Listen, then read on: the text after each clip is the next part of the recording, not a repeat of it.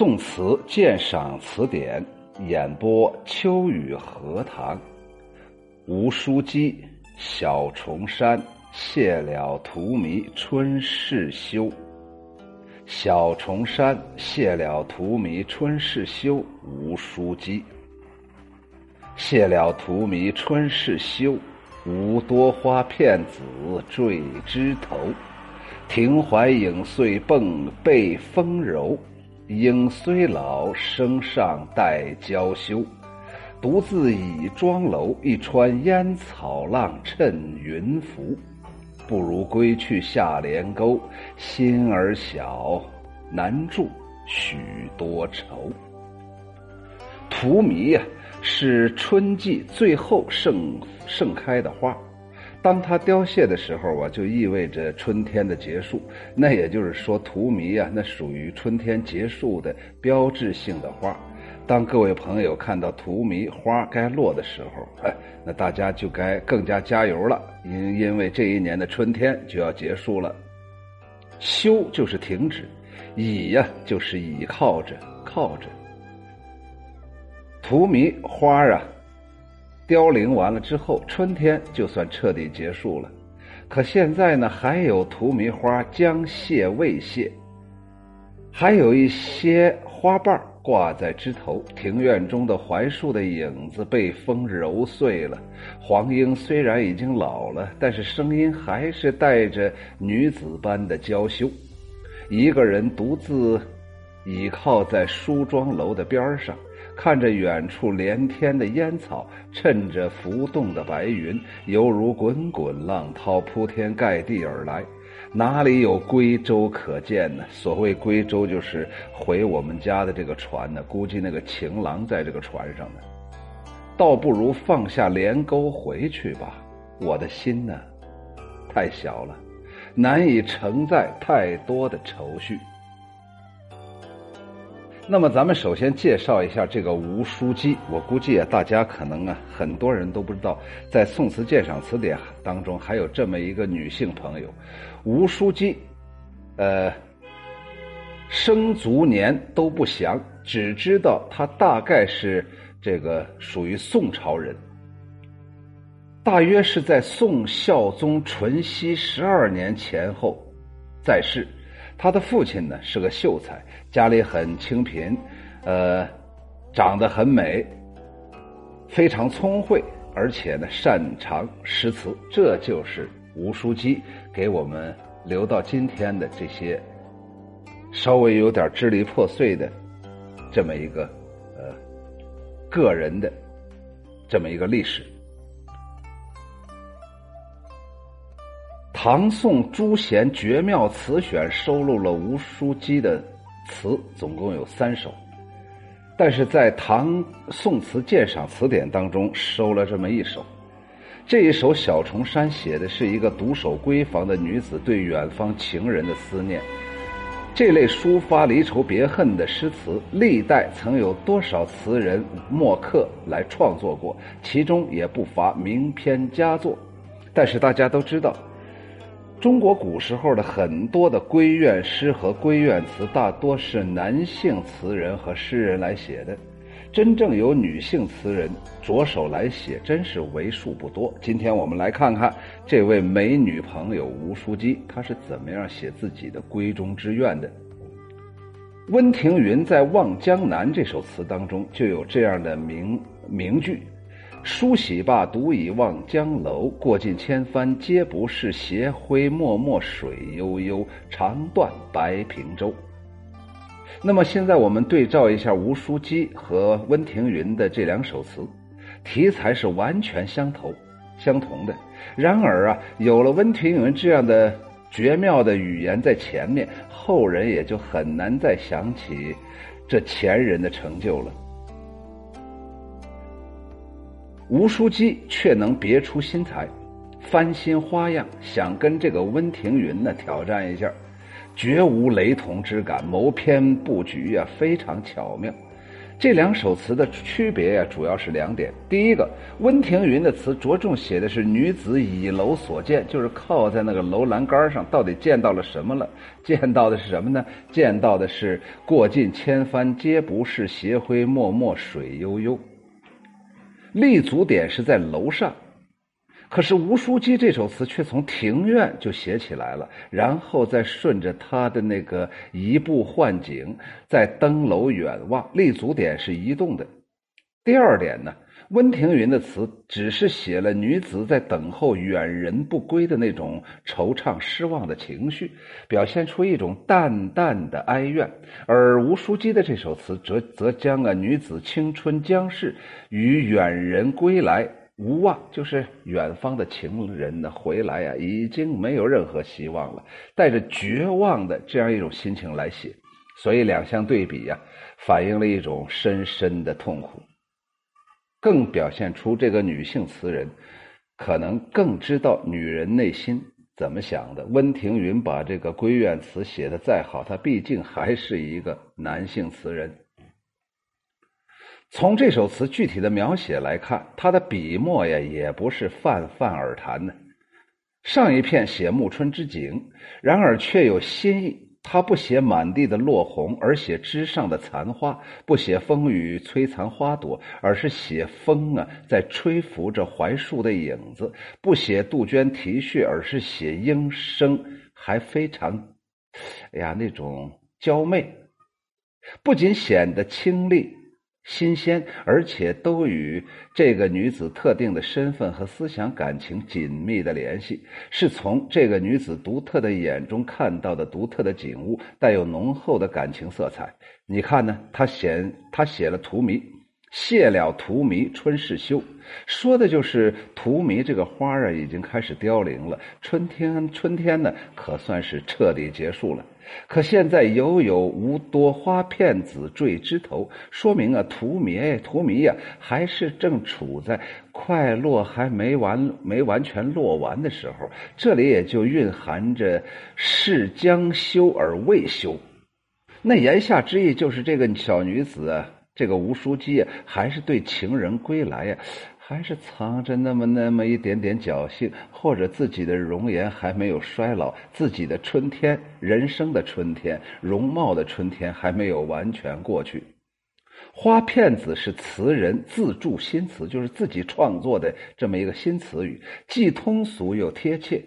坠枝头给人的感觉虽然是残花，但仍然有一种凄清之美。同样。写莺虽老，但生尚待娇羞，也是将老未老的时候。这些不但是时序节物的准确刻画，也是这位思妇青春将逝未逝，尚有美丽的面容，尚待娇羞的神态的真实写照。庭怀影碎被风揉。槐树影子被风揉碎了，春天被风吹走了，这不禁使他想起了自己的青春呢，也将一起消逝了吧。因此，在他看来，这风揉碎了槐影，也揉碎了他的芳心。读者可以从这缭绕唇吻的音节当中，从这欲吐还吞，就是想要把它吐出去，但是还得把它吞咽下去，这样一种尴尬的呃呃情感处境，委婉曲折的笔法当中，体味到词人在这里寄托了一种青春将逝的深沉的感慨。下一片独自倚庄楼，承上启下，上一片写女子。在庭院当中所见的场景，触景生情，情苦而不忍睹。哎呀，自己内心呢，那家伙伤感呢，不忍目睹眼前这个荼蘼花落呀。一看到荼蘼花瓣儿啊，轻轻飘飘的落到地面上，好像在他的耳边传来了一记记重锤呀。那每落一个花瓣，都是自己青春的一种消逝啊。既然不忍看。于是就回到了自己的绣楼，回到了自己的闺房。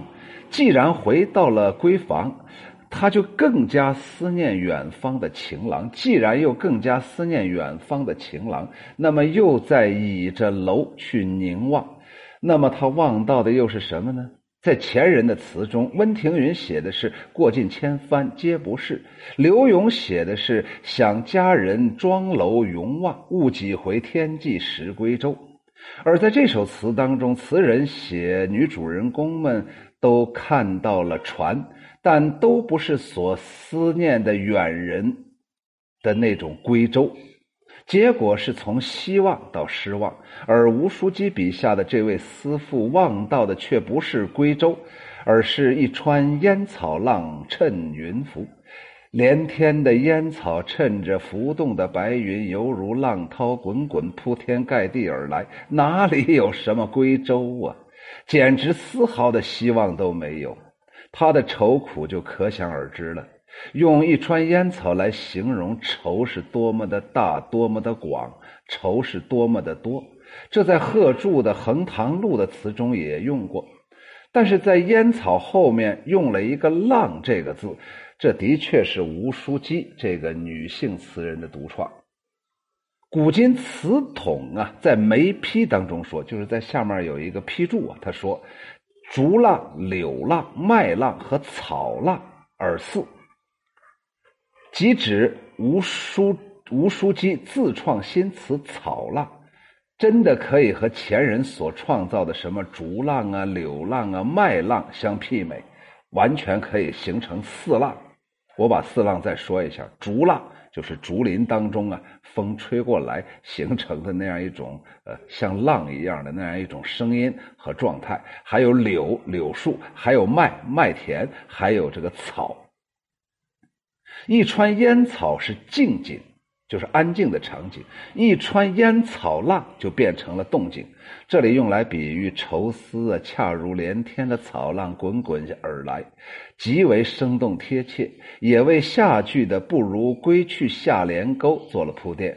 放下连沟，意思就是想隔断自己能看到的这个草浪，挡住。自己愁绪的那样一种浪潮，然而这愁思却是隔不断、挡不住、剪不断、理还乱。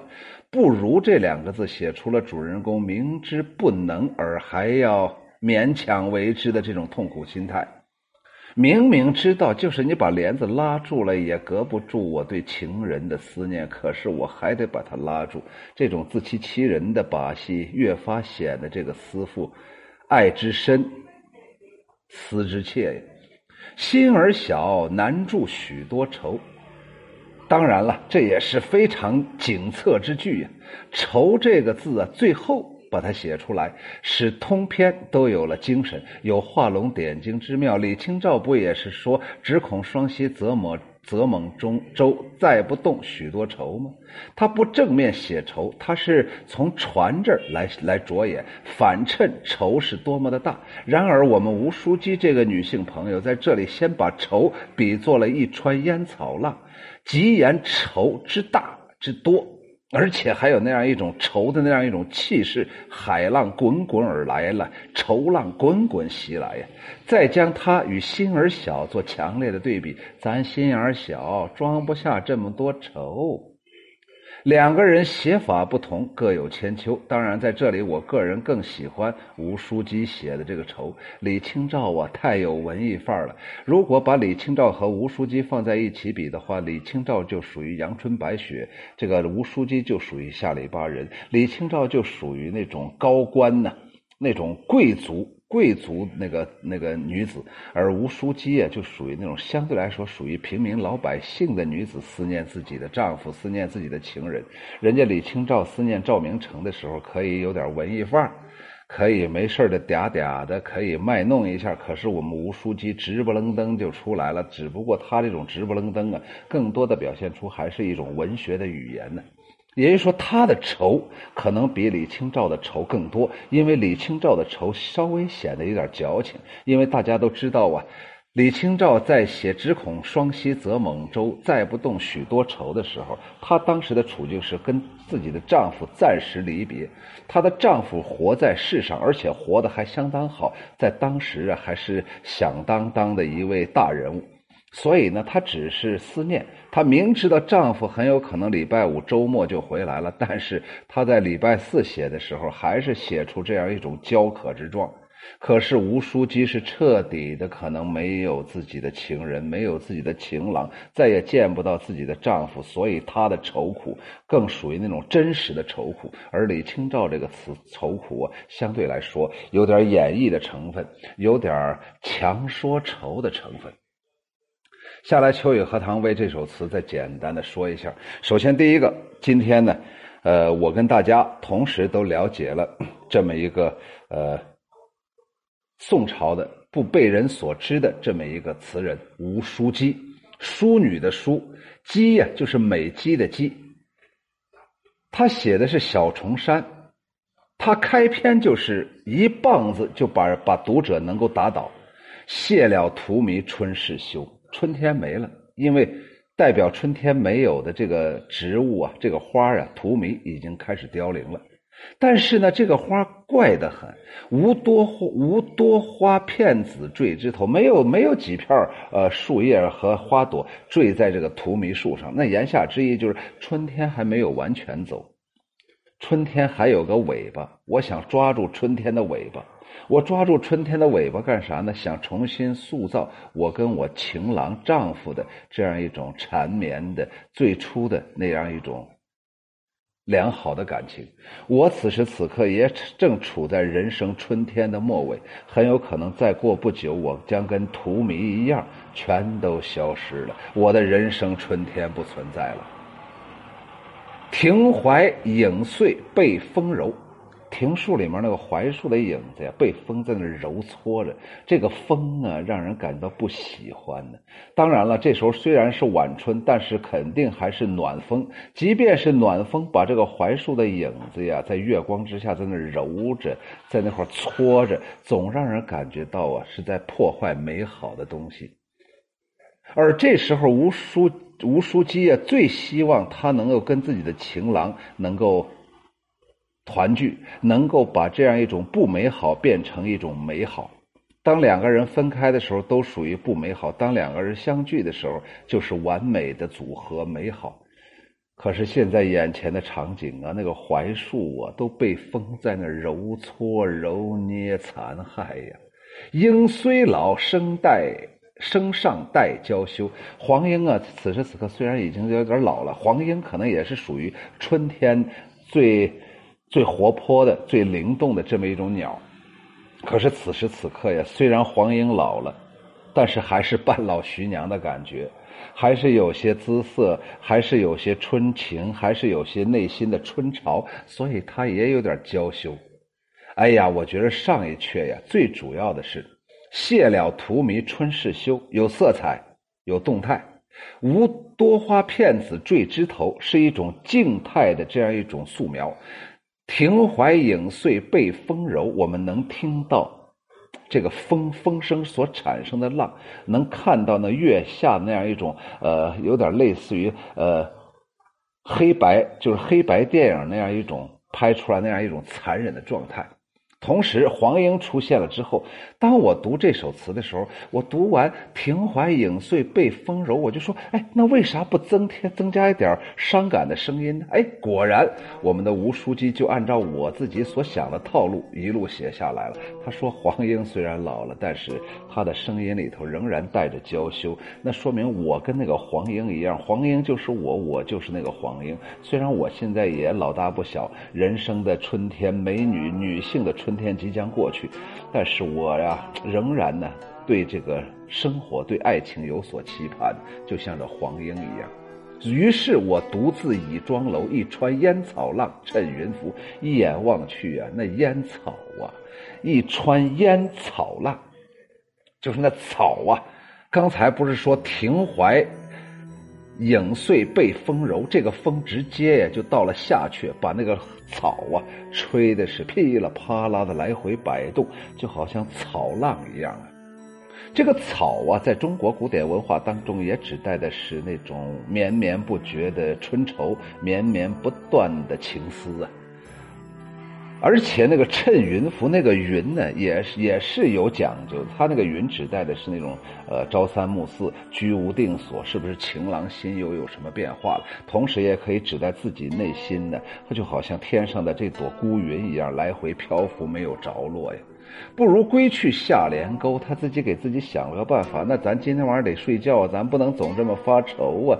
咱把那个帘子也从沟上面给它解下来，让帘子给阻隔了吧，让这个帘子阻隔了我跟情郎的这个个思念，不要让我再看到外面那个残忍的场景了。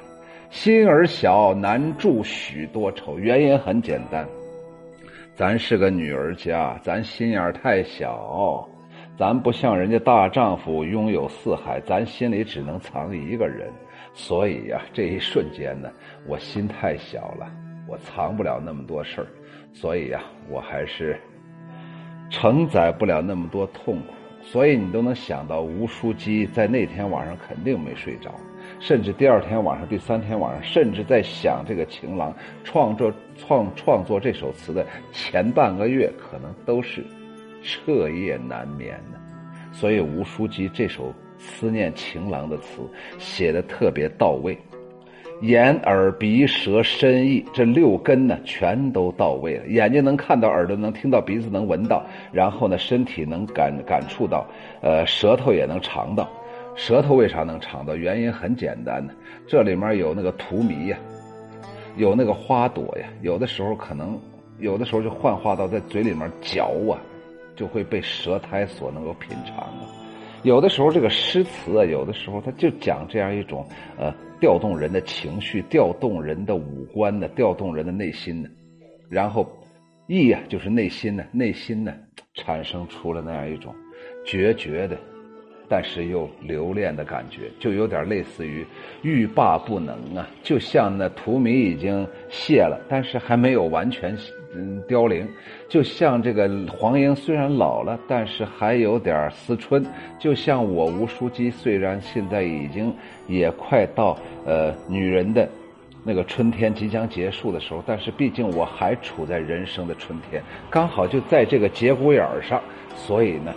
稍有不慎就跨到死亡，但是如果老天爷帮助，就可以获得重生。但是现在看起来，这首词写完之后，吴书记不会有什么太好的命运，他肯定还是慢慢的趋向于死亡，或者说从暮暮春，不经过秋天，不经过夏天和秋天，直接到了严寒严寒冷的冬天。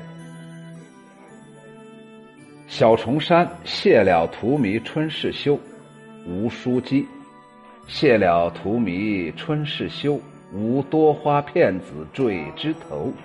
庭槐影碎被风柔，莺虽老声尚待娇羞。独自倚庄楼，一川烟草浪趁云浮。